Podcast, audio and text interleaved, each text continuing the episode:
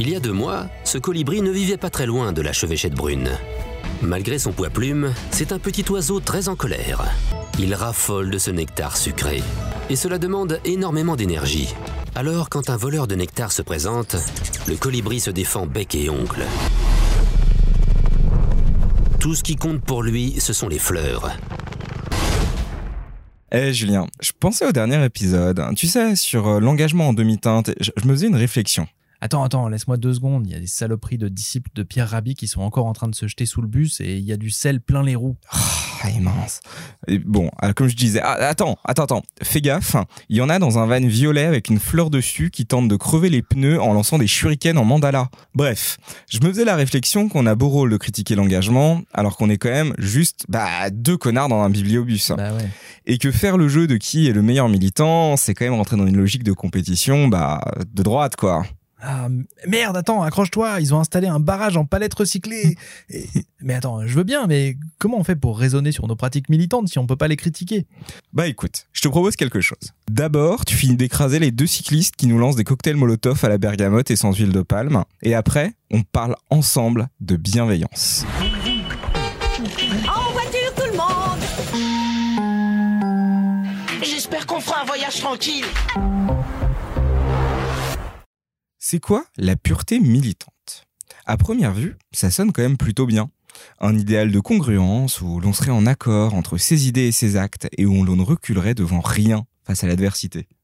Ça, ça pète, non? Ouais, enfin, euh, la pureté, euh, ça fait un peu euh, heure les plus sombres de notre histoire, non? C'est pas faux. Et le problème, justement, c'est que dans les faits, bah, c'est souvent tout le contraire de ce que je viens de dire. C'est le moment où notre militantisme nous fait nous retourner sur nous-mêmes et voir l'adversaire dans nos alliés plutôt que dans l'oppresseur réel, qui sera lui tout à fait ravi de voir des militants s'entre-déchirer gaiement sans qu'il n'ait plus rien à faire d'autre que de lancer de temps en temps un os au milieu de l'arène.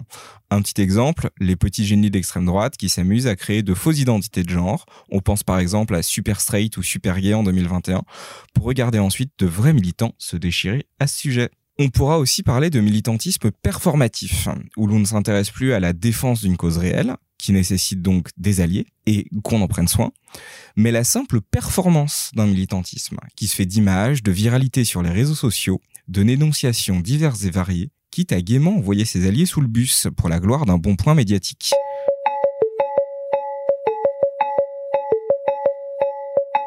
On trouvera dans cette pureté militante au final tous les codes les plus classiques de l'oppression. Aux violences envers ceux qui n'ont pas les bons codes et qui seront bien sûr souvent, en bout de course, les plus précaires, les plus pauvres, ceux qui n'ont pas fait de hautes études, ceux qui sont au début de leur parcours militant. Ce sera la mise au banc pour un terme mal employé, un concept mal compris, un mot qui pourrait être perçu comme oppressif et enfin, avoir des manques partout, qui créera finalement une culture de l'élection et de la distinction de ceux qui possèdent tous les codes et le pouvoir nécessaire pour tisser des lignes de démarcation. On y trouvera enfin les exclusions arbitraires, les rapports de force et les guerres de chapelle ô combien réjouissantes pour tous ceux qui s'amusent à nous voir nous déchirer. À ce sujet, je vous renvoie aux huit excellents articles de Vicis Axo, publiés en 2021 sur Framablog, et je me permets une citation. C'est cela que j'appelle du militantisme déconnant, en combattant les alliés spectateurs, en ne construisant rien d'utile, en informant que pour taper. Il produit un dégoût pour son sujet, qui veut se renseigner, soutenir, joindre quelque chose qui est perçu comme menaçant. Plus grave encore, cette déconnance laisse tout le champ à l'adversaire de s'étendre, laisse les causes premières de la destructivité persister, invisibilise parfois les autres militances non déconnantes. Autrement dit, les mêmes objectifs que ceux d'un saboteur, d'un ennemi au mouvement. Ça, c'est pour l'aspect le plus crade. Heureusement, ce n'est pas forcément non plus le plus fréquent en bibliothèque. Chez nous, cette pureté militante va reprendre beaucoup des codes du vocational haut, dont on parlait déjà dans l'épisode Mourir pour son métier. On dirait bien, on vous l'avait déjà dit, mais bon. Ouais, ce serait un peu trop facile. À quoi ça ressemble? À des collègues qui dépérissent dans le coût émotionnel de leurs actions. Parce qu'ils ont beau donner tout ce qu'ils ont, ils ne se trouveront jamais à la hauteur de la beauté de leur engagement. À des discussions lunaires où des gens précaires, euh, vous, discutent autour d'une table de la traîtrise que serait le fait de prendre soin de nous dans nos luttes. D'associations magnifiques qui explosent en plein vol parce que personne n'a réalisé en chemin qu'avoir une deuxième vie professionnelle bénévole n'est ni pérenne, ni souhaitable, ni cohérent avec nos idéaux de gros gauchistes. Et le problème de ces explosions, c'est qu'elles se font toujours à la chaîne. Jean-Michel vient de partir en burn-out militant, Lucille et Jeanne Pierrick sont désormais en train de se demander s'ils auraient pu l'éviter en en faisant plus, bien sûr. Eh oui. Oh, le doux cycle infini des bonnes volontés qui confinent au suicide pur et simple. Bref, c'est oublier que pour être pérennes, nos luttes ne doivent pas nous détruire. Elles doivent être construites, épanouissantes et soyons fous, joyeuses. Je vais du coup me permettre une autre citation. Cette fois-ci de Sandre Roubin dans son article sur le site du CVFE. Lutter dans la joie, c'est lutter en développant notre capacité à affecter et à être affecté, à devenir plus vivante, plus capable, plus puissante ensemble, à prendre activement part à la transformation collective, accepter d'en être bouleversé afin d'habiter pleinement nos mondes, nos attachements, plutôt que de chercher à les diriger dans une ambiance sécuritaire, dans la peur et le contrôle. Merci Sandre.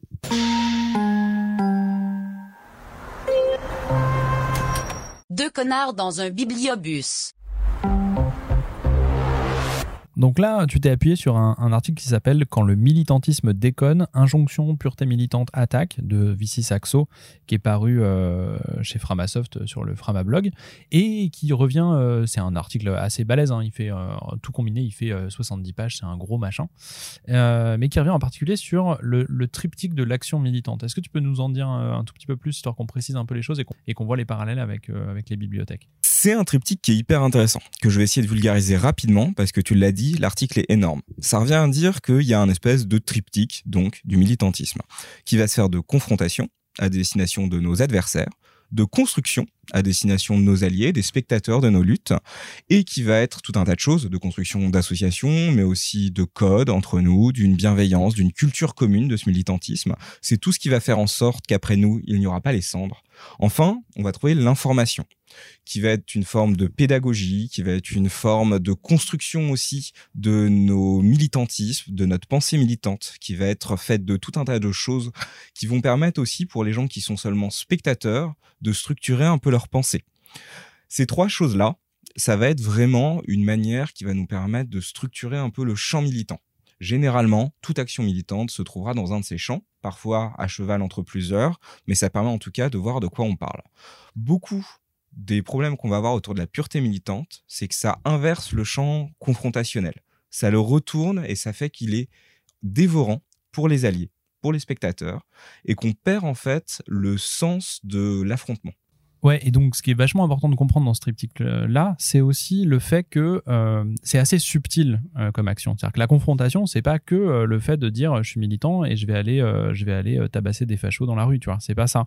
C'est aussi des actions tout à fait non violentes. hein. Il y a, y a plein de choses à faire. Il y a des choses plus ou moins vénères. Voilà, les actions sur sur les, les militants de droits civiques, Rosa Parks qui va s'asseoir pas à sa place dans le bus, des militants afro-américains qui vont aller dans les restos qui sont réservés aux blancs, etc. Tout ça, c'est des actions non violentes qui ont parfois des réponses qui sont elles-mêmes violentes, mais qui n'impliquent pas, qui sont vraiment du ressort de la confrontation. Et ça, c'est vraiment euh, important de important de garder ça. Ce qui va définir vraiment pour elle la confrontation, c'est la mise en place d'un rapport de force qu'il n'est pas possible d'ignorer pour les gens qui ont le pouvoir, qu'il y ait ou non violence en effet. Ouais, c'est ça, c'est que ça force. euh, c'est le vieux triptyque de euh, provocation, répression, révolution, quoi. Voilà, on est sur, euh, on est un peu sur ça. La confrontation, ça amène à ça.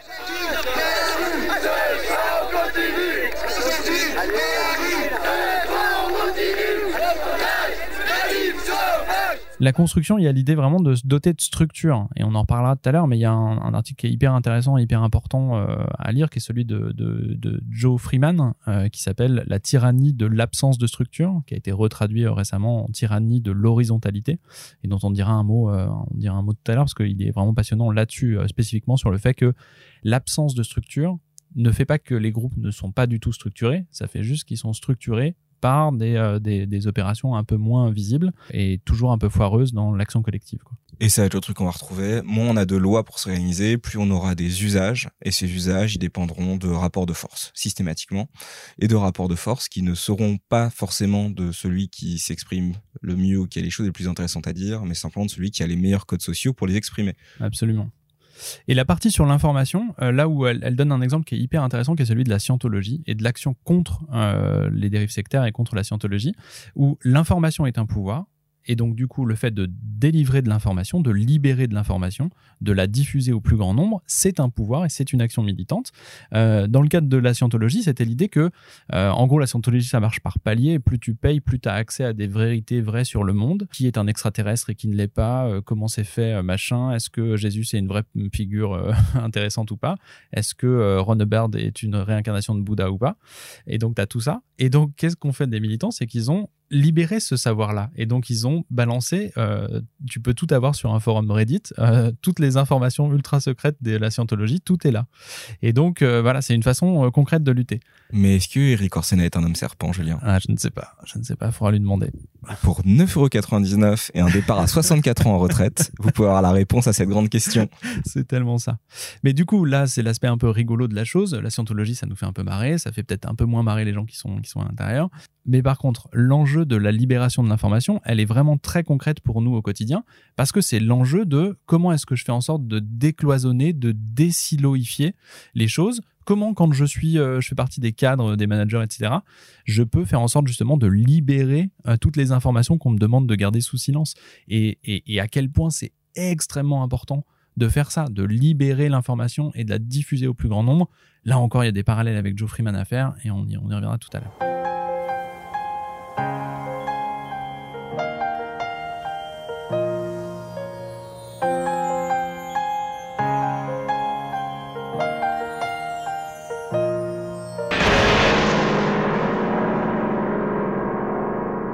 Quand on a dit tout ça, on va pouvoir voir comment est-ce que ça nourrit donc la pureté militante, ou plutôt comment la pureté militante est une inversion complète de ces rapports de force. À quoi on reconnaît quelqu'un qui est en situation de pureté militante? Déjà, c'est qu'il ne construit plus. Jamais. Rien. On est sur, après moi, les cendres. Parce que son militantisme est devenu majoritairement performatif. Il vise à renvoyer une image, et cette image, elle ne s'embarrasse pas des formes ou de laisser des traces derrière elle. Ce qu'elle veut, c'est dans le coup d'éclat, l'action permanente, c'est le coup de gueule perpétuel, c'est l'incendie à tout bout de champ, c'est le énième emballement sur les réseaux sociaux de quelque chose. Et ça, ça c'est vraiment un truc qui est, euh, important et qu'on peut constater un peu tous les jours. Et attention, je vais dire un truc un peu délicat, mais no- notre faculté en tant que corporation, en tant que métier, à sauter sur le moindre sujet où le mot bibliothèque apparaît. Il allume tous les trigger warnings de la Terre. À chaque fois que quelqu'un dans le champ public utilise le mot bibliothèque et n'a pas parfaitement tous les codes, n'a pas parfaitement tout à fait compris toutes les transformations des bibliothèques, il y a quelque chose qui est un peu gênant euh, là-dedans. Et le problème pour nous, c'est que quand on saute à la gorge du moindre petit tweetos ou mastodontus, je ne sais pas, qui s'est aventuré à tenter une remarque générale sur les bibliothèques, on passe pas pour les sages sur le rocher, hein. Non, ouais. on passe vraiment juste pour des gros tyrans atroces. Bah ouais, on passe pour euh, pour euh, attention les gars, attention ça va faire mal à votre ego, mais on devient euh, des genres de grammaire nazi. Hein. Attention, et personne n'a envie d'être un grammaire nazi. hein. Rappelez-vous. Hein. Et c'est ça en fait le truc avec ça, c'est que généralement quand on va défoncer quelqu'un sur Twitter, on le fait pas pour faire changer d'avis la personne. On le fait parce qu'on a un militantisme performatif, parce qu'on se dit que humilier publiquement cette personne, ça va faire du bien à nos contacts, on va renforcer un peu les gens qui nous lisent. On est réellement en fait dans du bullying sur internet. Mais absolument. Et, encore une fois, ce qui est, ce qui est extrêmement heurtant, c'est qu'on est censé être les gentils. D'accord? Nous, on est des bibliothécaires, on fait un, truc de gentil, on est les gentils dans l'histoire. On peut pas faire des choses mauvaises, ça marche pas dans nos, dans nos, dans nos esprits de bibliothécaires. Et c'est pour ça que c'est aussi délicat, c'est que regardez tout, toutes les prises de position euh, sur les réseaux sociaux, euh, quels qu'ils soient, euh, à chaque fois qu'il y a, quelqu'un qui ouvre sa gueule sur, dans l'espace public en parlant de bibliothèque et qui est pas tout à fait raccord, qui est pas tout à fait dans le ton, qui n'a pas tout à fait capté que c'était autre chose que des bouquins, etc., tout de suite, il y a des bibliothécaires pour le, leur sauter dessus, et tout de suite, ça fait des centaines de, retweets et de likes, etc. Donc, il y, a vraiment un truc où il faut s'interroger là-dessus sur nos pratiques et sur la pédagogie afférente, sur la capacité ou non à répondre, sur notre capacité à avoir le sang-froid nécessaire pour dire eh, en fait, est-ce que ça vaut vraiment la peine d'aller alimenter un, bordel là-dessus? Ou est-ce que au final, tout ce que ça va faire, c'est créer encore une fois une mauvaise image ou, ou euh, alimenter des dramas tout pourris et voilà. Parce que clairement, ce qu'on dit pas, c'est qu'il faut que vous passiez votre vie à faire de la pédagogie sur les réseaux sociaux dès que Jean-Michel de droite sort sa nouvelle dinguerie. Ce qu'on dit par contre, c'est que ouais, parfois l'option de ne rien faire et de ne pas sortir le lance-flamme à tout bout de champ, c'est aussi une possibilité. Il y a une vraie zone de gris entre passer sa vie à corriger les gens sur les sociaux euh, avec pédagogie et euh, détermination et euh, sortir les grenades à la moindre incartade. Absolument. Et il faut aussi penser à l'asynchronicité. Ouais, c'est ça. Ouais, c'est ça. Bien joué. Ouais, l'asynchronicité. Pourquoi? Parce que ne pas répondre tout de suite. Emparez-vous, emparons-nous collectivement de moyens de nous exprimer. Euh, publions des podcasts, faisons des chaînes YouTube, euh, publions des tweets, etc. Des threads, mais décrochez de l'actualité, absolument décrochez de l'actualité. Parlez de votre métier, ça c'est vraiment le truc euh, hyper important. Évidemment, vulgariser sur ce que vous faites et tout, c'est hyper important. Diffuser cette information dont on, a dit qu'elle était à, à quel point elle était le, pouvoir et un des triptyques de l'action militante, clairement. Mais par contre, ne sautez pas à la gorge des gens. Voilà, s'il vous plaît. Ça, c'est pour toute la partie construire. Pour toute la partie, donc, où dans la pureté militante, on se met à régner sur décembre. L'autre axe de la pureté militante, ça va être de retourner l'aspect confrontationnel de nos luttes contre nos alliés.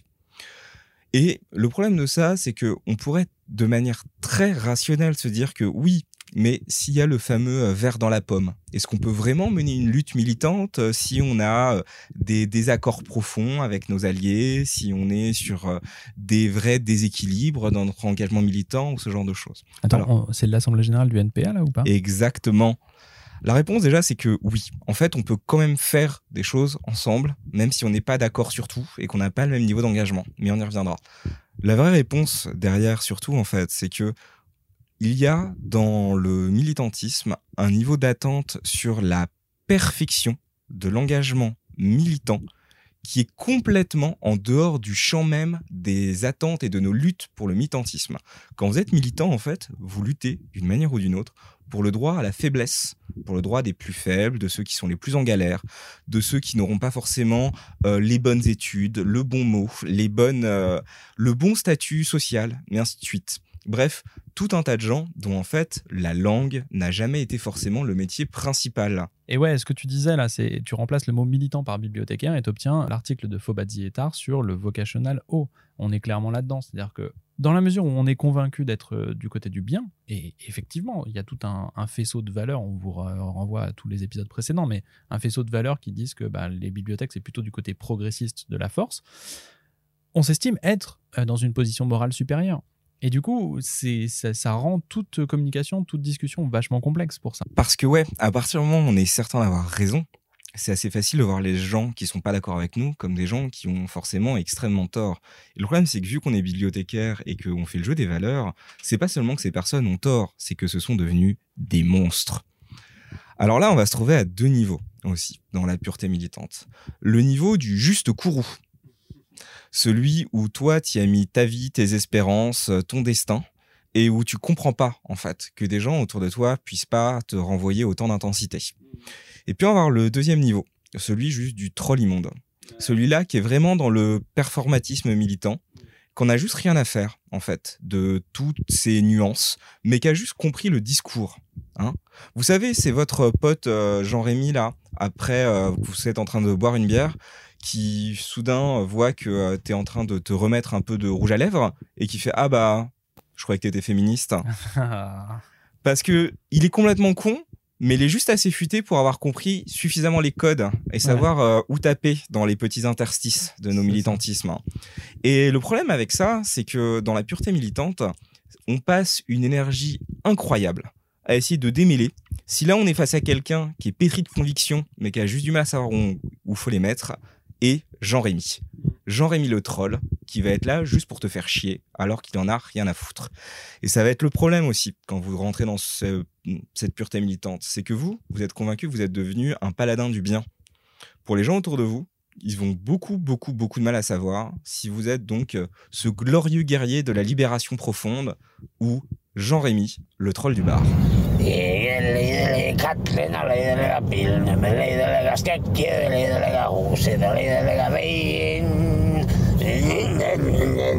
Bah tiens, Julien, je propose un petit exercice. Est-ce que tu nous ferais la fiche de personnage de Charles Jacques, militant pur du 17e niveau, bibliothécaire et extrêmement déterminé. Qu'est-ce que ça donne en fait euh, au quotidien en vrai de vrai? Euh, ça peut donner euh, ce qu'on a dit, c'est-à-dire un comportement un peu toxique en ligne qui est de vouloir euh, systématiquement corriger tout le monde parce que vous comprenez ce qu'on a, c'est un vrai métier, on a fait des vraies compétences et aimez-nous parce qu'on a besoin d'être aimé. Au quotidien, dans une équipe, ça peut être mais on avait dit que, tu vois, genre mais le projet d'établissement, il est fondé sur le fait de l'inclusion de tous les publics. Alors maintenant, je veux que dans les règles de l'établissement, dans toutes les règles, on ait pris en compte tous les besoins de tous les publics, individuellement, de toutes les micro-minorités dans tous les sens. Et je ne serai satisfait que quand il y aura un, un- un écrit euh, stipulant euh, en 14 points comment est-ce qu'on fait en sorte d'accueillir tout le monde euh, de Tout façon le temps et pour toujours. Tout le temps et pour toujours. Et puis 24 ça avait quand même été décidé à l'oral il y a 12 ans quand on parlait du projet d'établissement. C'est ça. Donc c'est c'est ancré dans la roche. Exactement. Alors concrètement, qu'est-ce que ça va donner aussi la pureté militante dans les bibliothèques, dans notre quotidien? Euh, Ça va se décliner d'abord euh, entre collègues. Euh, ça va être ben, des collègues qui vont avoir une certaine intransigeance. Mais attention, l'intransigeance c'est bien. hein. je veux dire, c'est bien de ne pas faire des demi-mesures. C'est ce qu'on disait aussi la, la dernière fois. C'est important d'avoir des convictions et d'essayer de se battre pour. Mais de là à faire chier sur chaque micro truc. Euh, en disant ah mais tiens mais tu fais chier parce que c'est un, exemple d'ailleurs que Vicis euh, Axo prend dans son dans son article c'est euh, ah bah tiens, t'as utilisé un Google Form pour faire tel atelier et t'as utilisé un outil Google donc tu es le mal. Oui, mais non. En fait, il faut un moment respirer et prendre en compte l'ensemble des contextes, l'ensemble de tout ça. Et certes, faire prendre conscience aux gens que utiliser des outils Google c'est pas ouf, mais de le faire en prenant en compte le contexte et l'intentionnalité. Euh, quand tu fais un atelier euh, de, première intention, de, première, de, premier éveil à des trucs, que tu as un temps limité avec des étudiants, ce que tu veux, etc. Et que le meilleur outil, c'est pas un outil qui est le plus propre du monde, bah peut-être que tu commences par ça et peut-être qu'après tu changes euh, différemment. Peut-être c'est pas, je sais pas si c'est la bonne approche ou pas. Mais en tout cas, tu passes pour un connard, quoi qu'il arrive. Et c'est le grand truc de la pureté militante, c'est que les gens disparaissent en fait. On oublie complètement de questionner chez les gens pourquoi ils ont fait ça et quelle en est la raison profonde. On laisse plus le doute en fait. Parce que pour nous, la violence ressentie par ce qui est fait d'une manière qui n'est donc pas pure Mm. est tellement extrême que la- l'autre devient forcément l'ennemi par essence. Et du coup, c'est ça aussi qui va créer le dégoût, euh, qui va créer euh, des barrières mentales qu'on va se mettre euh, sur, euh, sur le fait de prendre la parole, sur le fait de porter des projets, etc. Où on va se dire, ah merde, non, en fait, là, il faut que je fasse vraiment gaffe à quel mot j'utilise, à quel moment et pourquoi je le fais, etc. etc. et quels outils je vais utiliser parce que sinon, on va me tomber dessus. Et on, on, va, on va aussi en parler avec les publics, on va en parler après, mais cette, cette idée de, de quels sont les moyens et quelles sont les, les motivations pour lesquelles on fait, elles, elles sont vraiment euh, Et la pureté militante, elle vient saper une partie des motivations qu'on a à faire les choses. Et, c'est ça qui est vraiment euh, gênant. quoi. Et en polissant le discours, ce qu'on va faire, on l'avait déjà dit, c'est vraiment enlever à ceux qui sont déjà peu à l'aise avec le discours leur dernier moyen de s'exprimer. Le fait est qu'on peut rapidement, par exemple, quand on n'est pas encore formé militantisme, tomber dans du vocabulaire oppressif. Par exemple, un truc qui revient souvent, c'est qu'il y a beaucoup de personnes qui pensent que pour parler de personnes transgenres, on peut encore utiliser le terme transsexuel. Aujourd'hui, si tu as un peu de jugeote militante derrière toi, tu sais que ça marche pas du tout et que c'est problématique. Si jamais tu es en train de découvrir cet univers et que tu es même de très bonne volonté, t'en es peut-être pas du tout là dans ton engagement militant. Et moi, je les ai vus, les gens qui se faisaient défoncer dans des cercles militants alors qu'ils prononçaient ce mot et qui étaient en fait tout simplement silencieux. Et c'est là qu'on voit la fin de la quête de chercher l'intentionnalité chez son interlocuteur, de chercher le fait qu'en fait c'est peut-être juste une bonne personne qui est pas encore au courant.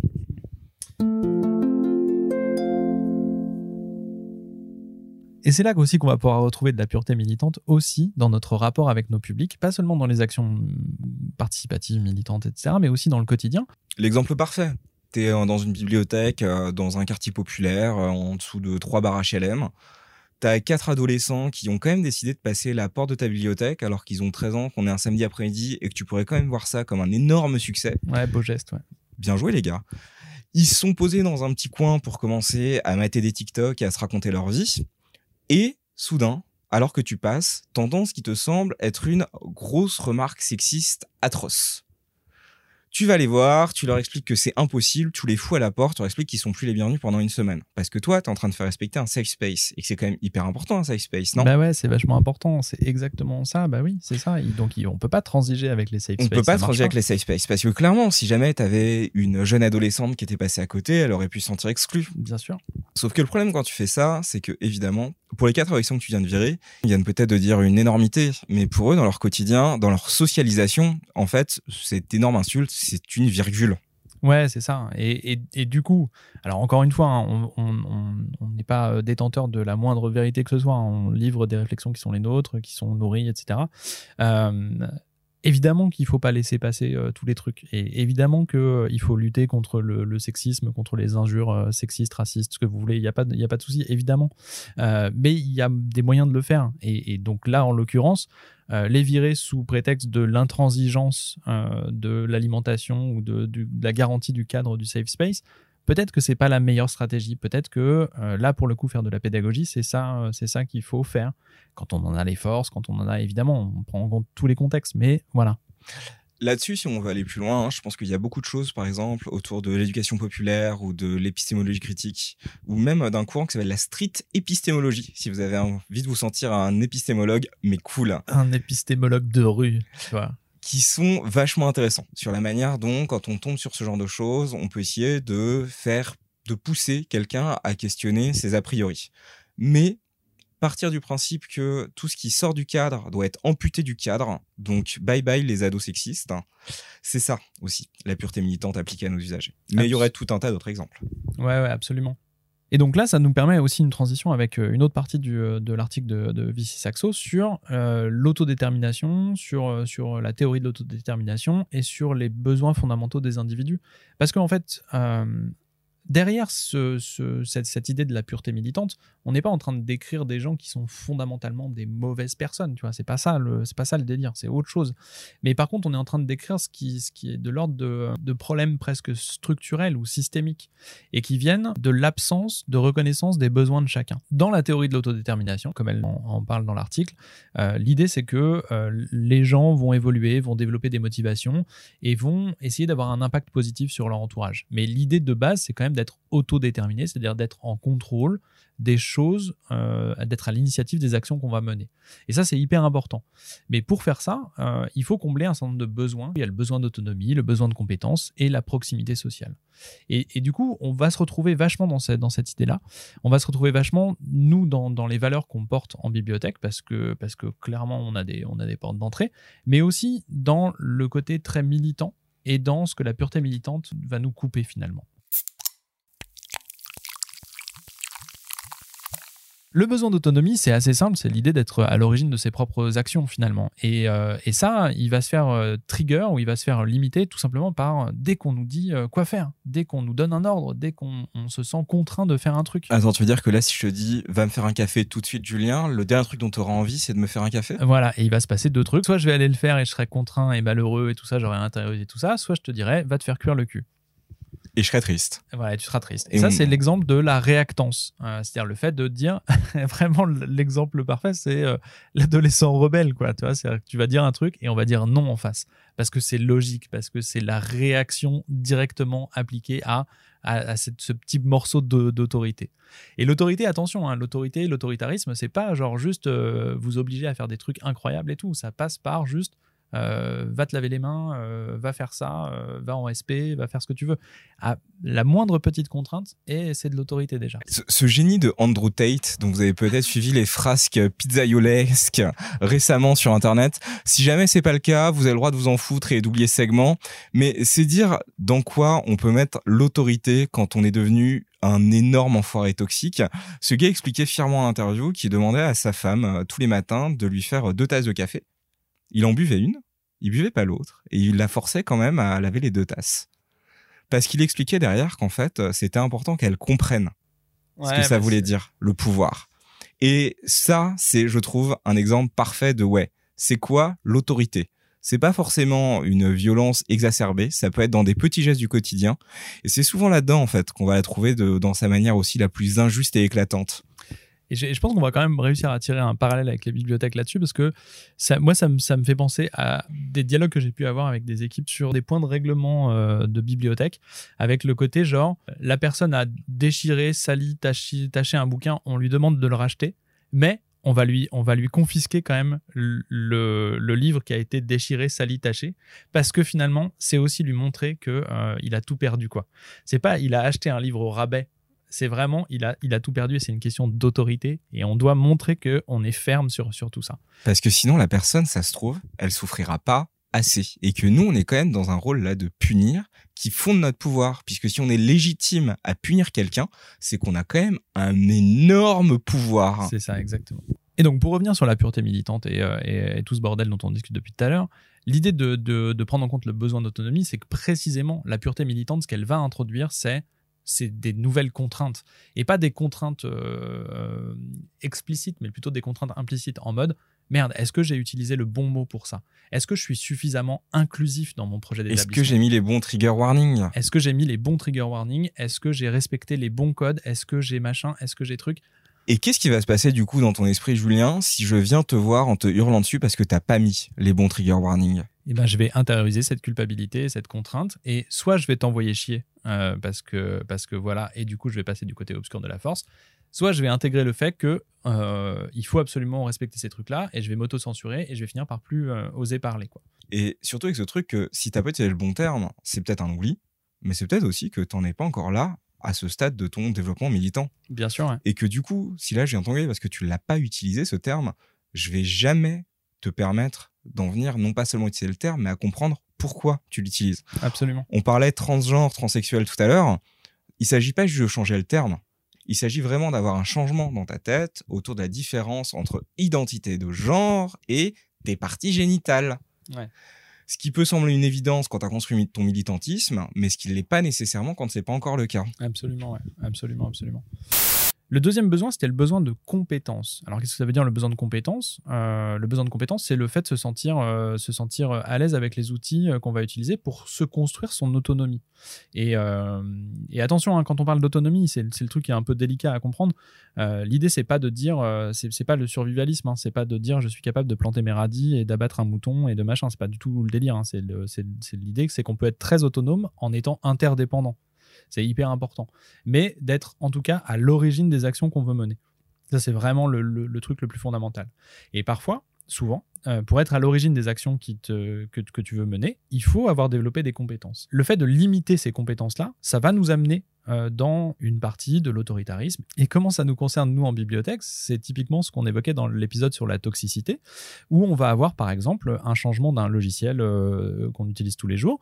Et ce logiciel qui a auparavant te permettait, toi, euh, en SP, de faire des exceptions, de pouvoir euh, tenir compte de la situation, d'un contexte, etc., va devenir tout d'un coup verrouillé et euh, tu n'auras plus cette possibilité-là. Tu auras perdu en compétences. C'est aussi le fait de se dire, euh, tu vas dépendre euh, d'une partie de tes collègues pour un certain nombre de compétences qui, peuvent se retrouver euh, critiques ou qui peuvent être stratégiques. Euh, on peut parler de catalogage, par exemple. On peut parler de constitution de fonds. On peut aussi parler, pour des trucs plus avancés, de montage vidéo, de montage audio, de prise de parole en public, qui sont autant de compétences qui peuvent ne pas être partagées correctement au sein d'une équipe et qui vont amener justement ce moment délicat de dire tu ne fais pas assez bien. Tu ne fais pas assez bien. Et typiquement, euh, et, et bonjour, je, fais un peu de l'autocritique parce que c'est des choses que j'ai pu faire moi. Euh, le fait de vouloir contrôler les formes des choses, euh, quand tu as les compétences, ça, ça participe aussi à ce, côté pureté militante. Et aller pourrir tes collègues parce que parce qu'ils utilisent du comics sans MS, c'est un peu nul. Et avec le comics sans MS, je trouve que c'est un excellent exemple. Parce que c'est un running gag, le comics sans MS. Mais c'est un running gag pour ceux qui savent. C'est ça. Quand tu fais des blagues sur le comics sans MS euh, avec ta collègue qui vient juste de passer une heure et demie à faire une affiche, qui pense avoir bien fait et qui est pas du tout au courant et au fait de toutes les petites blagues sur Reddit sur euh, les Vincent tarés des polices, euh, dont je fais partie aussi. Et ben en fait, t'es juste en train de l'agresser gratuitement. Et ça, c'est dingue. hein. Je sais que ça peut surprendre de trouver de la pureté militante là-dedans, mais il faut vraiment se méfier autour de la notion de la compétence, de combien on peut créer du rejet là-dessus aussi. ça. Alors qu'en fait, il, là encore, hein, il n'y a pas de solution euh, gratuite offerte, etc. Mais il suffit de créer du référentiel commun pour ça. C'est-à-dire que faisons des vannes, mais avant de les faire, euh, expliquons le contexte et expliquons pourquoi est-ce que c'est marrant. Pourquoi est-ce que le comics sans MS, euh, il est aussi chargé de, de- de circonstances et de, de, de moisitudes incroyables, tu vois. Donc ça, c'est vraiment le besoin de compétences. Euh, et donc le fait qu'il soit frustré, le fait qu'il soit empêché, c'est ça aussi qui va amener euh, des, euh, des, ce, que, ce que Vici Saxo elle appelle du militantisme déconnant. Le dernier besoin, c'est la proximité sociale. Alors qu'est-ce que c'est que la proximité sociale? C'est que, eh ben, euh, en fait, euh, on a besoin des autres pour faire des trucs et on a besoin d'être- proche des autres pour faire des trucs. Par exemple, si moi, le chien de Julien vient pas me péter dessus trois fois pendant un enregistrement de podcast, euh, je suis en paire de proximité. C'est ça, il y aura, il y aura un, un référentiel qui te manquera. Et ce qui est important de comprendre avec ce truc-là, c'est que il n'est pas dépendant de notre caractère, de notre, de notre euh, logiciel interne, de tout ça. Qu'on soit introverti, extraverti, ce qu'on veut, euh, on s'en fout. Il y a besoin d'avoir des rapports humains. C'est juste que les modalités vont être différentes. D'accord? C'est vraiment hyper important. Donc, frustrer ça, d'une façon ou d'une autre, c'est mettre les gens dans le malaise et c'est imposer, euh, imposer un, un truc autoritaire et un peu dégueulasse. Et du coup, comment est-ce que ça va se concrétiser cette frustration? C'est que euh, dans, un, dans un échange normal, euh, dans une réunion ou avec un public, tu vas avoir une personne qui va parler, une autre qui va écouter, qui va réagir, qui va comprendre ce que la personne lui dit. Et puis, il va y avoir comme ça une construction, un, ping-pong, mais qui va être euh, bénéfique. Et à la fin, bah, tout le monde s'aime un peu plus, tout le monde a été un peu plus compris et tout le monde a compris un peu mieux les autres. Et ça, c'est cool. Par contre, dès que, dès que ça part en sucette, c'est que tu as une première personne qui va s'exprimer, qui va exprimer une question, un besoin, etc. Et l'autre en face qui, plutôt que d'essayer de la comprendre, va préparer une réponse pour pouvoir avoir une prise de parole, pour pouvoir exprimer ses propres remarques et, ses émotions à elle. Et ça, on le voit dans toutes les réunions du monde. hein. Je veux il y a des, des fois où tu as des remarques, des retours qui sont pas des réponses à ce qui s'était passé auparavant. Alors, juste, je- on va parler hein, de ce que tu as dit, mais juste avant, j'aimerais rebondir là-dessus en faisant remarquer quand même que je ne suis pas sûr que le terme de réunion soit approprié. Voilà. Et moi, ce que j'aimerais, c'est plutôt qu'on parle de cercle de parole commun et bilatéral et transitif et souple. C'est un, c'est un merveilleux exemple, bravo. Euh, donc voilà, donc c'est typiquement ce genre d'interruptions euh, qui vont rompre la communication, qui vont Mais faire que- connaissez-vous l'UPR qui vont faire justement que euh, moi je vais me vénère parce que j'étais en train de partager un truc, j'étais en train de poser une question, et moi je vais me vénère, tu vas te vénère, et on va être dans un cercle un peu vicieux de non-communication ou de rupture de la communication. Et ça aussi, euh, ça fait partie des choses qu'on qu'on connaît euh, à la fois en interne dans ces putains de réunions, mais aussi avec notre public. Parce que face à nous, on a des gens qui sont pétris de, sentiments, d'opinions, de ce qu'ils veulent, ce qu'ils veulent partager, ils ont des besoins, des envies, etc. Et nous, en face, parfois, on va juste avoir envie d'en placer une. Et le problème, où est-ce qu'on va retrouver la pureté militante là-dedans? Eh ben, c'est parce que quand on est tombé dans la pureté militante, on peut plus changer de sujet, en fait. Et que la personne qui est en train d'exprimer un truc, si c'est pas dans notre canal à nous, de vrais militants purs du 17e niveau, eh ben, c'est que c'est pas nous qui sommes pas au bon endroit, c'est que la personne, elle s'est trompée de canal, en fait. Parce qu'aujourd'hui, on, parlait euh, de ton militantisme à toi. Et qu'il va falloir qu'elle le comprenne, la personne, parce que ça suffit maintenant. hein. Mm, ouais, carrément. Ben, c'est ça qui est, c'est ça qui est délicat. hein. C'est le, c'est le fait que ça enferme, euh, ça enferme les réflexions, ça enferme les prises de parole, ça enferme un peu tout ça. Et on est, on est dans ce, dans ce mode-là euh, parfois. Et encore une fois, on n'a pas de, de solution magique à apporter, mais le fait d'en parler, le fait d'en prendre conscience, le fait d'essayer de déconstruire petit à petit euh, les systèmes qui sont à l'œuvre, ça fait partie de, de, de tout ça. Euh, on est dans des trucs qui sont extrêmement vicieux et qui vont nous amener euh, vers de plus en plus de violence. euh, de relations tendues avec, avec nos collègues, avec nos usagers, avec tout ça, et qui vont amener justement des, ben, des, des, des, des- des trucs pas ouf. Et ça, c'est la grande question à se poser en réunion. Quand tu t'apprêtes à dire un truc difficile, quand tu es mal à l'aise, quand tu es en stress, est-ce que tu as peur de ce que tu vas dire ou est-ce que tu as peur de comment tu dois le dire? Ouais, quand même. Et là-dessus, c'est doublement horrible hein, parce que en plus, ce qui va se passer en bout de course, on en parlait, c'est que Jean-Rémy, le petit con qui a compris les codes du truc, lui, il est encore capable de s'exprimer dans ce champ-là. Même si sur le fond, il est complètement pété. Parce qu'il va pouvoir développer son propos jusqu'au bout. Et donc, du coup, le fait de frustrer ces trois besoins, euh, qui sont des besoins d'affirmation, des besoins de, de, de- ce qu'on disait, d'autonomie, de, compétence et de proximité sociale, le fait de les frustrer, ce que ça va faire, c'est que ça va grignoter notre motivation. Ça va grignoter notre motivation euh, intrinsèque, le, le truc qui fait que euh, on aime bien faire ce qu'on fait tous les jours. Et attention, hein, c'est tout à fait compatible avec le vocational O. hein. Le vocational O, ce qu'il dit, c'est pas du tout euh, genre euh, bibliothécaire, il y a zéro motivation, il faut pas en avoir. C'est juste qu'il faut poser des limites.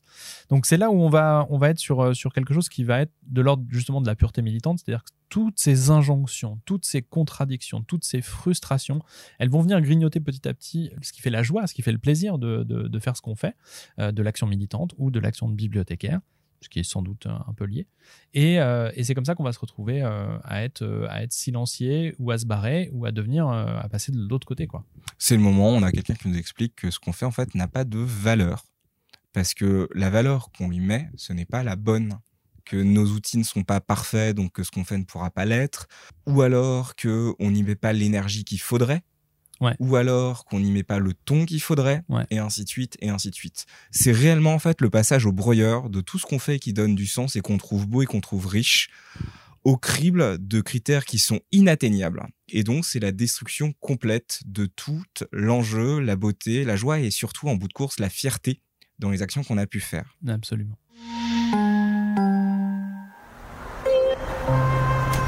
Bon, ça fait déjà un petit moment que vous êtes avec nous, et clairement, ce diptyque, qui fait donc suite à l'épisode précédent sur l'engagement en demi-teinte, va devenir un triptyque. Et ouais, ouais, on n'a pas le, pas le choix là. En fait, euh, on n'a pas le choix. Euh, pour le prochain épisode, on annonce, on va parler un peu plus de structure, on va parler un peu plus de comment on fait pour euh, pas tomber dans tout ça, et et puis essayer d'analyser aussi les différences entre ce qui relève de la personne, de l'individualité, et ce qui va relever plus des problèmes structurels. Donc c'est pas juste pour vous garder en haleine. Euh, vraiment, on a plein de trucs, euh, je pense, à dire et plein de sources qui sont intéressantes à vous balancer. Mais on se revoit le mois prochain euh, avec plaisir. Et en attendant, pour conclure et faire une petite passerelle vers le prochain épisode, je te propose de lancer ici une petite rubrique. Je te propose le premier épisode du juste sel, Julien. Alors, quel est le principe du juste sel? Je vais te proposer des situations, Julien. Ouais. Tu vas devoir me donner le quota exact de sel dans chacune des situations. Première situation. Je dis une personne de gauche, je ne suis pas homophobe et pourtant j'ai écouté le discours de Pierre Rabhi qui dit que les homosexuels sont des monstres. Voilà, il y a beaucoup de sel. Là, il y a beaucoup, beaucoup de sel. Moi, je dirais euh, 6 kg 2. Est-ce que ça fait plus ou moins de une brouette et demie de sel C'était la mauvaise réponse Oh non Derrière le rideau, vous pouvez voir deux brouettes et demie de sel dans le militant Pierre Rabhi moyen face à l'homophobie de son gourou. Merci pour ce premier épisode du Juste Sel et on vous retrouve donc dans le prochain numéro. Allez, bisous Bisous Et ici, rien qu'ici, on récolte la moitié du sel français. Hum, et il est bon, hein Deux connards dans un bibliobus.